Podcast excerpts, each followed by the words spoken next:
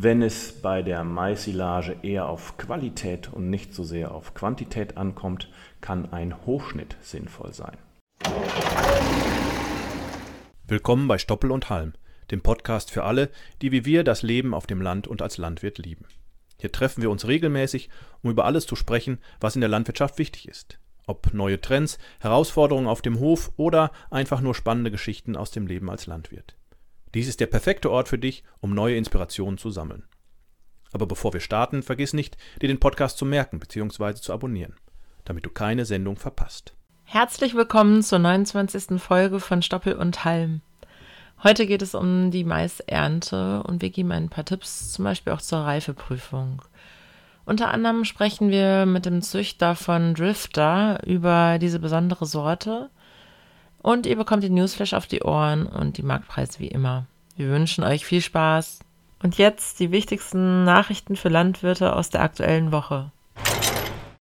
Schweinebetriebe in NRW werden von Veterinären vermehrt kontrolliert. Eine neue Anweisung der Veterinärbehörden in Nordrhein-Westfalen sagt, dass die Veterinäre die landwirtschaftlichen Betriebe in Nordrhein-Westfalen vermehrt kontrollieren sollen. Dabei steht der Umgang mit kranken und verletzten Tieren im Fokus. 2022 hatte die Landwirtschaftsministerin und die Landesregierung ein Handlungskonzept veröffentlicht, das Hinweise zur Haltung und Versorgung von kranken und verletzten Schweinen als auch gesetzliche Vorgaben und Anleitungen zur Selbstkontrolle enthält.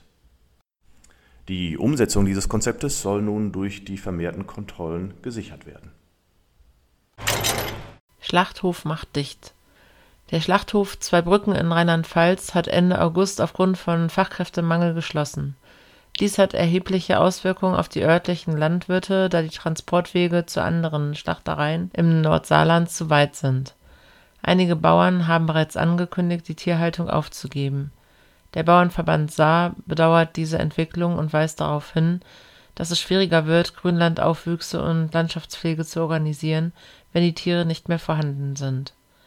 Es ist unklar, ob der Schlachthof Zweibrücken dauerhaft geschlossen bleibt, da fünf offene Stellen besetzt werden müssen.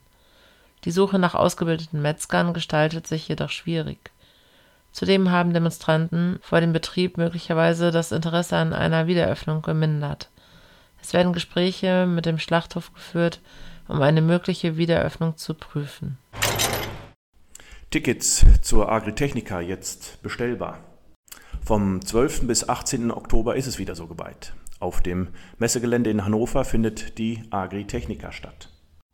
Rund 400.000 Besucher werden erwartet, die sich bei 2600 Ausstellern über die neuesten Themen, Trends und Techniken bei der landwirtschaftlichen Technik informieren können. Ein Tagesticket kostet in diesem Jahr 27 Euro und kann ab jetzt auf agritechnica.com bestellt werden. Emissionsminderung. Eine Studie zeigt, dass die Nahrungsmittelproduktion bis 2050 netto negative Emissionen erreichen könnte, indem sie auf pflanzenbasierte Ernährung, Produktionsumstellung und CO2-Speicherung setzt. Dieser Ansatz könnte bis zu 33 Gigatonnen negative Emissionen pro Jahr ermöglichen und die Emissionen aus der Landwirtschaft um 75 Prozent reduzieren die globale Nahrungsmittelproduktion trägt etwa ein Drittel der weltweiten Treibhausgasemissionen bei, hauptsächlich durch Methan und Lachgas. Eine Umstellung auf pflanzliche Ernährung und verbesserte Bewirtschaftungsmethoden werden als Schlüssel zur Emissionsminderung betrachtet. Die Studie verwendet ein globales Lebensmittelsystemmodell und identifiziert auch den Einsatz von Wasserstoff in der Düngemittelproduktion Agroforstwirtschaft, Biokohle in Ackerböden und Futtermittelzusätze in der Viehzucht als weitere Emissionsminderungsmaßnahmen. Negative Emissionen könnten durch CO2-Speicherung im Boden, Züchtung von Meeresalgen und Agroforstwirtschaft erreicht werden. 680 Millionen Euro Liquiditätshilfe für polnische Landwirte. Auf die Preisschwankungen aufgrund des Ukraine-Krieges reagiert die polnische Regierung mit Subventionen für die Landwirte. Unterstützt und subventioniert werden dabei Darlehen zur Aufrechterhaltung der Liquidität der landwirtschaftlichen Betriebe. Insgesamt haben bereits 58.000 Landwirte diese Liquiditätshilfen beantragt. Die Beantragshöhe liegt insgesamt bei 680 Millionen Euro. Milchalternativen. In Deutschland ist der Markt für pflanzliche Alternativen zu Milchprodukten stark und die Verbraucher sind offen für Produkte wie Mandel, Hafermilch und Co. Der Absatz von pflanzlichen Milchersatzprodukten stieg im Februar 2023 um 85 Prozent im Vergleich zu Februar 2020 mit einem Umsatz von rund 610 Millionen Euro im Vorjahr. Die Hauptgründe für die Beliebtheit pflanzlicher Milchersatzprodukte in Deutschland sind eine kritische Haltung zum Tierwohl sowie Gesundheits- und Umweltaspekte. Soziale Normen und kulturelle Traditionen spielen hierbei eine geringere Rolle als in anderen europäischen Ländern in Südeuropa, insbesondere in Frankreich, Italien und Spanien, ist die Akzeptanz von Milchersatzprodukten aufgrund von Bedenken bezüglich Geschmack und sensorischen Eigenschaften geringer. Wenn jedoch Preis, Geschmack und Verfügbarkeit den Erwartungen entsprechen, steigt die Wahrscheinlichkeit, dass diese Produkte täglich konsumiert werden. In Polen sind die Verbraucher kritisch gegenüber pflanzlicher Milch, da sie diese als zu teuer und den Geschmack als problematisch empfinden Empfohlen wird den Herstellern verbesserte Rezepturen und mehr Produktvarianten zu entwickeln, um mehr Verbraucher von pflanzlichen Erzeugnissen zu überzeugen. Weltrekord. Blauschimmelkäse für 30.000 Euro verkauft. Auf einer Auktion in Spanien wurde jetzt der Weltrekord für den teuersten Käse gebrochen. Der 2,2 Kilo schwere Blauschimmelkäse wurde für knapp 30.000 Euro verkauft. Das entspricht einem Kilopreis von ungefähr 14.000 Euro. Der Blauschimmelkäse aus Nordspanien wurde von einem Restaurantbesitzer gekauft, der bereits 2019 für den bisherigen Rekordpreis von 20.500 Euro gesorgt hatte. Hergestellt aus Kuh-, Schafs- und Ziegenmilch reift dieser Blauschimmelkäse mindestens acht Monate in einer Höhle bei rund 7 Grad auf ungefähr 1400 Metern Höhe im Nationalpark Picos de Europa in Spanien. Wassermelonen aus Niedersachsen. In Niedersachsen werden erstmals Wassermelonen angebaut, hauptsächlich auf Höfen. Dies geschieht auf begrenzten Maßstab und noch in der Experimentierphase aufgrund des Klimawandels. Experten glauben, dass der Melonenanbau in der Region möglich ist, solange die Pflanzen ausreichend Sonnenlicht während ihres Wachstums erhalten. Ein Landwirt baut Wassermelonen auf einem 0,3 Hektar großen Feld in einem Folientunnel im Landkreis Gifhorn an und erwartet eine Ernte von etwa 12 Tonnen pro Hektar im Jahr 2023. Dieser lokale Anbau ermöglicht es den Früchten länger zu reifen, da der Transportweg aus Südeuropa wegfällt. Ein weiterer Hof im Landkreis Uelzen hat sich ebenfalls für den Anbau von Wassermelonen entschieden um ihre Gemüseproduktion zu diversifizieren. Kosten für Schweineproduktion in den Niederlanden gefallen. Die Universität Wageningen hat die Preise für die Schweinemast verglichen und dabei festgestellt, dass im Zeitraum von Juli 2022 bis Ende Juni 2023 die Schweineproduktion um 5% niedriger war in den Kosten als in der Vorperiode. Somit verbilligten sich die Produktion von Schweinen erstmals seit mehreren Jahren. Die Kosten im Zeitraum beliefen sich laut der Studie auf durchschnittlich 670 Euro netto. 43 Prozent der Kosten hier entfallen auf Futter, das sich im Berichtsjahr im Vergleich um bis zu 20 Prozent verbilligte. Tipps zur Maisernte. Das sollten Sie beachten. Die in den letzten Tagen sehr hohen Lufttemperaturen und Sonneneinstrahlung führen zu einer schnellen Abreife der Maisbestände. Bei diesen Bedingungen steigen die TS-Gehalte aktuell um 5% und mehr in der Woche. Schaut man sich die Bestände an, sind viele schon mit 32% TS und mehr erntereif. Beobachten Sie Ihre Bestände also genau und schauen Sie, dass Sie möglichst gut die Maisernte terminieren starten wir mit ein paar Tipps zur Reifebestimmung. Suchen Sie sich fünf Pflanzen aus einer Reihe aus und machen Sie das fünf bis sieben Mal. Holen Sie die Pflanzen von der ganzen Fläche und suchen Sie dabei nicht unbedingt die stärksten Pflanzen aus, sondern ein gutes Mittelmaß. Wenn Sie jetzt von der Pflanze über dem Schnitt 30 bis 40 cm abschneiden und auswringen, können Sie den TS-Gehalt relativ einfach bestimmen. Dringt nämlich Pflanzensaft Tropfen nach außen, dann liegt der TS-Gehalt bei ca. 18% Ein schaumiger Austritt bedeutet ungefähr 24 bis 25% TS-Gehalt. Tritt kein Saft aus, heißt es auf jeden Fall höher als 30% TS-Gehalt. Wenn Sie nun den Kolben der Restpflanze abschneiden und wiegen, können Sie den Kolbenanteil in Verhältnis zur Restpflanze bestimmen. Nehmen Sie nun eins der mittleren Körner aus dem Kolben und schauen Sie, wie hier der TS-Gehalt ist. Wenn Sie nun mit dem Daumennagel das Korn eindrücken und es tritt Milch aus, liegt der TS-Gehalt im Kolben noch unter 35 Prozent und es ist noch zu früh für die Ernte lässt, der, lässt das Korn sich eindrücken, aber es entweicht kein Saft, liegt der TS-Gehalt bei ca. 50 Prozent. Lässt sich das Korn nicht mehr eindrücken, deutet dies auf einen TS-Gehalt von über 55 Prozent hin. Und wenn Sie einen schwarzen Punkt an der Kornbasis erkennen können, dann liegt der TS-Gehalt bei 60 Prozent und mehr. Der Gesamt-TS-Gehalt des Silomaises sollte im Idealfall zwischen 30 und 35 Prozent liegen. Beim Körnermais ist die Gesamtpflanze mit einem TS-Gehalt von 32 bis 36 Prozent erntereif. Eine weitere gute Hilfestellung bietet das Deutsche Maiskomitee über die Plattform Maisprog. Hier können Erntezeitprognosen nach Postleitzahl abgerufen werden. Das funktioniert auch schon in der kostenlosen Basisversion. So, und dann schauen wir uns einmal an, was idealerweise vorbereitet ist, wenn die Maisernte startet. In den meisten Fällen ist es ja so, dass der Lohnunternehmer hier äh, sehr kräftig unterstützt, beziehungsweise manchmal auch noch die Nachbarn. Hier hilft es, wenn sowohl der Lohnunternehmer als auch die Nachbarn im Vorfeld informiert werden, welche Schläge mit in welcher Reihenfolge beerntet werden. Vielleicht gibt es sogar eine kleine Karte, die den entsprechenden Fahrern zeigt, wo sie hin müssen.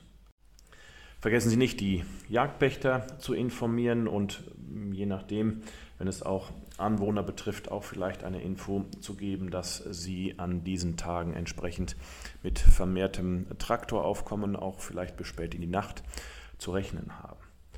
Ähm, sehen Sie auch zu, dass Sie natürlich äh, genug ähm, Sprit in Ihren Tankvorräten haben und auch AdBlue entsprechend bevorratet haben. Dazu sollten vielleicht auch schon Sandsäcke oder Autoreifen, je nachdem, wie Sie Ihren Silo nachher abdecken, bereit liegen, damit Sie den Silo schnell zudecken können. Steht dann der Häcksler auf dem Hof, beziehungsweise der erste Wagen, heißt es Walzen, Walzen, Walzen, sehen Sie zu, dass Sie möglichst gut das Silo verdichten. Hinzu kommt, dass Sie je nach Beschaffenheit auch der Äcker die verschmutzten Fahrbahnen kennzeichnen mit Warnschilder und natürlich entsprechend auch kontrollieren, ob sowohl die Häcksellänge stimmt, als auch ob die Körner angeschlagen sind. Geht man nochmal auf das Walzen ein, gibt es ja auch ein, zwei Tricks. Die äh, Luftdruckanzeige kontrollieren. Der Luftdruck auf den Reifen sollte mindestens 2 Bar betragen und ähm, natürlich äh, hat der Walztraktor so viel Zusatzgewichte wie möglich und er arbeitet mit maximal 4 km/h auf dem Silo. Jede Schicht sollte maximal 20 bis 30 cm betragen und der festfahrende Trecker sollte mindestens zwei bis dreimal hier über die Schicht fahren können, bevor die nächste Schicht kommt. Wenn dann das Silo voll ist, sollte der entsprechende Traktor noch mindestens eine Stunde auf dem Silo verbleiben und hier weiter festfahren. Ob Sie Siliermittel wie Luprosil einsetzen, ist Ihrer Entscheidung überlassen. Äh, die DLG rät dazu. Laut DLG kann je nach Siliermittel ein besserer Gärverlauf erreicht werden oder eine verbesserte aerobe Stabilität. Dazu sollen Siliermittel auch äh, den Anfall an Gär- und Sickersäften reduzieren, sollen indirekt auch den Futterwert verbessern und eine bessere Methanerzeugung hervorrufen. Zudem können chemische Siliermittel auch dabei helfen, Einlagerungswärme im Maissilo zu verringern. Die Einlagerungswärme ist nicht zwingend schädlich, die kann den Silierverlauf und den Futterwert allerdings verringern. Insbesondere bei den aktuell anhaltend hohen Lufttemperaturen und der vielen Sonne kann es hier sinnvoll sein, Siliermittel einzusetzen. Ein Tipp zum Schluss. Wenn es bei der Maissilage eher auf Qualität und nicht so sehr auf Quantität ankommt, kann ein Hochschnitt sinnvoll sein. Der ist besonders dann zu empfehlen, wenn die Qualität der Grassilage im entsprechenden Jahr doch eher geringer ist. Ein Hochschnitt bedeutet, dass der Mais ungefähr 10 cm unter dem Kolben abgeschnitten wird, damit der Kolbenanteil an der Silage erhöht wird und damit entsprechend die Energiewerte der Silage nach oben gehen. Wenn Sie diese Tipps beachten und auch natürlich noch Ihre eigenen Erfahrungen aus den letzten Jahren und Jahrzehnten hinzufügen, bin ich mir sicher, dass Sie eine erfolgreiche, ertragreiche und qualitativ hochwertige Silage einfahren können. Wir wünschen Ihnen viel Erfolg und eine gute, stressfreie Ernte. So, ich bin hier mit dem Vater und der Mutter sozusagen gleichzeitig eigentlich vom, äh, von unserem Drifter. Das ist äh, Marc Frei, der Züchter von Drifter äh, und würde gerne mit Marc ein bisschen über die, über die Sorte, über die Maissorte sprechen. Hallo Marc. Ja, hallo Ansgar. Genau, ich habe dich gerade als Vater und Mutter bezeichnet. Ist, ist doch so, oder? ja, der Züchter kümmert sich ja schon wirklich äh, äh, um die Elternlinien und kreist die Elternlinien zusammen und versucht die besten Kombinationen ähm, herauszubringen wo halt Stärken von, von der Mutterlinie und Stärken und Schwächen vom Vater, von der Vaterlinie sich gegenseitig kompensieren. Und die Gewinne sind halt die, wo ein Maximum von den positiven Faktoren von beiden Seiten zusammenkommen. Bevor wir quasi tief einsteigen, da wir dich ja als, als, als Züchter und Experten äh, gerade hier haben, äh, gib uns mal ein bisschen Einblick, wenn, wenn du äh, von deinem, wenn du an deinen Zuchtgarten denkst und an deine, deine bisherige Laufbahn, gibt es so einen Mittelwert, wo du sagst, Mensch, keine Ahnung, von 1000 Versuchen, dass es eine Sorte wird, gibt es dann nachher ein oder sowas? Also gibt es da so eine Art Verhältnis, wo du sagst, es ist schon ein langwieriger Prozess, das Thema Maiszüchtung? Ja, also wenn ich so die Zeit, mich an die Zeit zurückerinnere, wo ich in der Großindustrie war, eben bei der heutigen Corteva und bei der heutigen Syngenta war, habe ich meine, äh, den größten Teil meiner Karriere verbracht. Da, da gehen schon, wenn eine Zuchtstation 100.000 Parzellen, Prüfparzellen betreibt pro Jahr, mhm. kann die Zuchtstation schon auf drei, vier neue Sorten pro Jahr hoffen. Okay. Aber, da, aber diese, diese, diese Relation ist schon äh, realistisch. Äh, eine, man kann ja rechnen, eine Parzelle, die kostet so um die 20 Euro. Äh, ja, die ja, einer Parzelle. Ja. Also es sind schon Millionenbudgets, die da in die Züchtung gehen. Ähm, Aber das ist ja um, umso, umso schöner, dass du tatsächlich auch, obwohl du schon in Rente bist, trotzdem sich dieses Themas immer noch widmest und auch für dich noch, noch weiterarbeitest. Und wir sprechen jetzt mal über, über den Drifter. Der Drifter äh, als Maissorte ähm, ist wenn ich das noch richtig im Kopf habe, 2020 hast du ihn, glaube ich, angemeldet. Erzähl mal ein bisschen was über, über den Drifter. Ja, ich, ich habe halt da meine, meine paar Quellen von, von, von äh, Elternlinien, wo ich mich drauf stützen kann. Und da mache ich die Kombinationen draus mit der, ähm, mit, der, halt mit einem Haufen Erfahrung und, und Rückblick über die, über die äh, Kombinationsfähigkeiten wo, wo, wo man ja auch ziemlich viel kennt davon, wenn man sich erinnert. Ja. Und, äh, und, äh, und äh, der Drifter war eine von diesen Kombinationen. Ich habe alle Jahre so zwei, zwei drei Kombinationen, die rauskommen. äh, die nicht alle bei den Amtsversuchen nicht alle unbedingt durchkommen, aber äh, äh, trifft war es einer, der, der gut gelungen ist und äh, die, die richtige Reife kriegt, die, das agronomische Paket eigentlich äh, so ist, dass, dass es keine Risikosorte ist, hat also nicht irgendeine Schwäche mit zum Beispiel Wurzellager oder Stängelbruch oder so. Es ist die, alle agronomischen Aspekte sind äh, eigentlich ganz gut, ganz befriedigend. Ja. Und, äh, und, und, da die Elternlinien diese Charakteristiken alle schon haben, kann man auch richtig auf dem Ertrag züchten.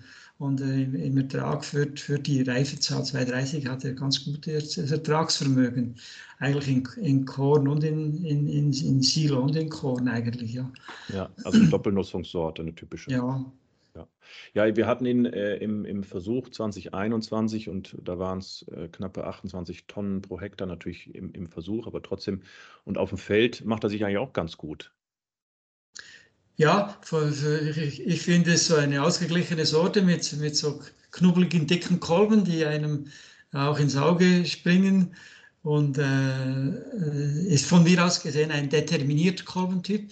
Die, die, in der Züchtung der unterscheidet man ja undeterminierte und determinierte Typen, wo man immer, wobei man immer sagt, die Determinierten seien die Stresstoleranten und die Undeterminierten können mehr Ertragsgewinn machen bei hohen ja bei guten Bedingungen. Ja. Mhm. Äh, das stimmt wohl in der Tendenz auch. Äh, aber die, die, die, äh, die determinierten Kolbentypen sind halt attraktiv fürs Auge auch. Ja. Der, der Kolben springt einem halt dann ein bisschen ins Auge. Ja. Wie, wie, würdest du die Pflanze insgesamt beschreiben, wenn du, wenn du die, wenn du die dir vor Augen führst, wenn sie kurz, kurz vor der Ernte dasteht? Also es ist so ein, ein mittelgroßer Typ, es ist nicht ein langer äh, Massentyp, wie, wie es da welche Biogasmaistypen gibt, ja. Ist aber auch kein kurzer, ist ein mittelgroßer mit tiefem Kolbenansatz. Der, der, der Kolbenansatz ist also nicht gefährlich hoch, weil ein hoher Kolbenansatz ja, bringt ja oft die Neigung zu Lager. Ja. Und da, da, da sind wir eigentlich auf der guten Seite, auf der stabilen Seite. Ähm, die, die ähm, Wurzelstärken, so wie, wie gesagt, das agronomische Paket ist eigentlich, eigentlich intakt, also hat jetzt keine Schwächen, ist gut, gut verwurzelt und äh, kriegt dadurch auch in trockenen Zeiten das Wasser gut in die Pflanze, weil das ja. Wurzelnetz ziemlich stark ist. Ja. ja, ich hatte so den Eindruck, dass auch relativ blattreich und auch große Blätter, richtig? Ja, es, es hat relativ lange, lange, breite Blätter. Äh, war, was äh, beim, beim im Silomais ist ja etwa ein Drittel der Masse kommt über die Blätter zustande. Ja. Und äh, die Hälfte über den Kolben, ein Drittel über die Blätter und der Rest ist dann Stängel, Stängel und Lieschen und so, ja. Und die, die, die Blattmasse ist auch das, ein, ein relativ hochverdaulicher Anteil der, der, der, der Masse im, im Silomais. Also das hochverdaulichste ist eigentlich das Korn, das zweithochdauliche ist die Blattmasse und das schlechtverdaulichste ist der Stängel, ja. Vor allem ja. die unter, untere Teil des Stängels. Okay. Würdest du sagen, der passt auf alle Böden und alle Standorte nahezu? Ja, ist, ist glaube ich, heute auch eine Anforderung an den Mais. Man kann keinen Mais eigentlich nicht mehr vorstellen, wenn er auf Sand nicht geht oder wenn ja. er auf, auf Lehm nicht geht, dann äh, hat er wahrscheinlich keine Berechtigung. Weil ja, ein guter Mais kann das halt, ja. Ist eigentlich eine, ein Einwege-Hybrid oder ein Dreiwege-Hybrid? Ist ein modifiziertes Single. Es ist, es ist, okay, Single. Es ist ja. zwar ein Dreiweg, aber die, die, die Mutterlinien, die beiden Mutterlinien sind Geschwister. Geschwisterlinienkreuzung, wie man sagt. Okay. Kannst du nochmal vielleicht auf die Vorteile und vielleicht auch sogar Nachteile ein bisschen eingehen, sozusagen äh, Single Cross, Three-Way Cross und, und vielleicht sozusagen auch gerade diesen Mischtyp, den du beschrieben hast? Also die, die, die, Single Cross sind, sind oft populär, weil die sehr determiniert sind. Die blühen an einem Tag, die fangen alle am gleichen Tag sozusagen an zu blühen und äh, sind sehr kompetitiv gegenüber den Nachbarn und treiben sich so gegenseitig auf Ertragsniveaus hoch, die bei drei Wegen eben vielleicht nicht so erreichbar sind. Aber das sind äh, nur Ertragsspitzen, die erreichbar sind in besten Bedingungen. Mhm. Der Dreiweg hat halt den Vorteil, dass er ein bisschen gepuffert ist. durch, die Tatsache, dass die, die, Mutterlinie schon eine Hybride ist, blühen die nicht alle am gleichen Tag. Wir haben die eine Blühspreize vielleicht von einer Woche, wo mhm. die ersten anfangen und die letzten aufhören. Und ja. das hilft schon, eine Robustheit hinzukriegen. Okay. Das, ist der Teil, das ist der Teil des Ertragsvermögens und der Stabilität im Feld. Der andere Vorteil der Dreiwege oder der modifizierten Singles ist halt die Saatgutproduktion. Es ist viel einfacher, Top-Qualität Saatgut hinzukriegen mit Elternsee, wo die wo von modifizierten Dreiwegen oder modifizierten Singles oder Dreiwegen, äh, weil eben die Mutter so viel stärker ist und äh, mhm. äh, der Samenträger halt höheres Tausendkorngewicht und, und gesünderes Saatgut und besser ausgefülltes Saatgut äh, äh produzieren kann. Okay. Und äh, der Drifter jetzt sozusagen als, ähm, als ja, so, so, sogenannter Mischtyp, äh, du sagst, der hat auch entsprechend die, die Vorteile, die dieser Mischtyp mit sich bringt. Auf jeden Fall. Äh, wir, wir haben jetzt immer gutes Glück gehabt mit der Saku-Produktion. Wir haben immer Top-Qualität-Saku gekriegt. Und Säcke, dann 50.000 Kornsäcke, die eben nicht 9 und 10 Kilo sind, sondern die eben dann 13, 14, 15 Kilo sind. Ja. Und das ist halt, wenn alles gut geht im Frühjahr, spielt es keine Rolle. Aber wenn mal ein, ein hartes Frühjahr kommt, dann sind halt diese, sind, sind, sind etablieren die, die Felder mit solchen Saatgut sich halt besser als als, äh, als welche mit leichtem Saatgut, ja. Ja, okay. Also zusammengefasst kann man sagen, ist Drifter eigentlich ein, ein guter Ertragsbringer äh, mit äh, neuester Genetik, der sich auf allen Standorten und eigentlich auf, auf, auf mit allen, nahezu allen Wetterbedingungen äh, gut, gut dastehen lässt und, und sagen wir, eine, wirklich, eine wirklich gute, solide Sorte. Ja, würde ich auf alle Fälle so sagen. Äh, es ist, ich würde es jetzt äh, nicht als ein Ferrari, wenn man in Rennauto-Analogien spricht, bezeichnen, der dann bei 15 Tonnen Ertrag auch noch äh, sein Plus bringen kann. Aber es ist ein Land Rover, würde ich sagen, jetzt im Vergleich zu, zum, ja. der bei, bei, allen Bedingungen äh, immer oben, oben äh, im oberen Ertragsniveau wegkommt. Ja, ja, gut. Perfekt. Vielen lieben Dank äh, zu den Einsichten sowohl allgemein zum Thema Saatgutzüchtung und Vermehrung als auch zum, zum Drifter HS im Speziellen. Danke, Marc. Okay, danke dir. Willkommen zur Marktlage in der Kalenderwoche 37. Starten wir wie immer mit den Ferkelpreisen 25 Kilo VEZG, nach wie vor unverändert auch zur letzten Woche auf 80 Euro. Schlachtschweine auch unverändert zur letzten Woche. Da ist wenig Bewegung auch in den letzten Wochen zu sehen bei 2,30 Euro pro Kilo. Beim Großvieh Bullen, Jungbullenpreise 4,62 Euro VEZG und die Kühe liegen bei 3,87 Euro pro Kilo. Das ist ein Rückgang zur Vorwoche von ungefähr 6 Cent. Schauen wir auf den Acker. Die Weizenpreise schwanken ziemlich stark in den letzten Wochen. Letzte Woche bei 234 Euro pro Tonne. Martivpreis äh, jetzt gestern war es bei 236, 238 Euro der Kurs am gestrigen Tag.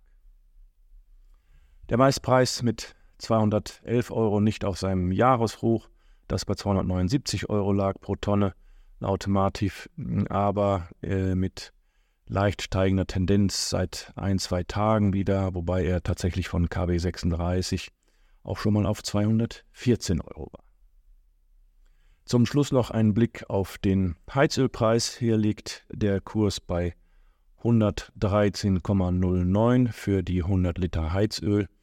Das ist äh, ein recht hoher Preis im Vergleich zu den letzten Wochen, aber wir schauen mal, wie sich die Tendenz hier weiterentwickelt. Meistens ja tatsächlich in Richtung Herbst und Winter ein steigender Preis.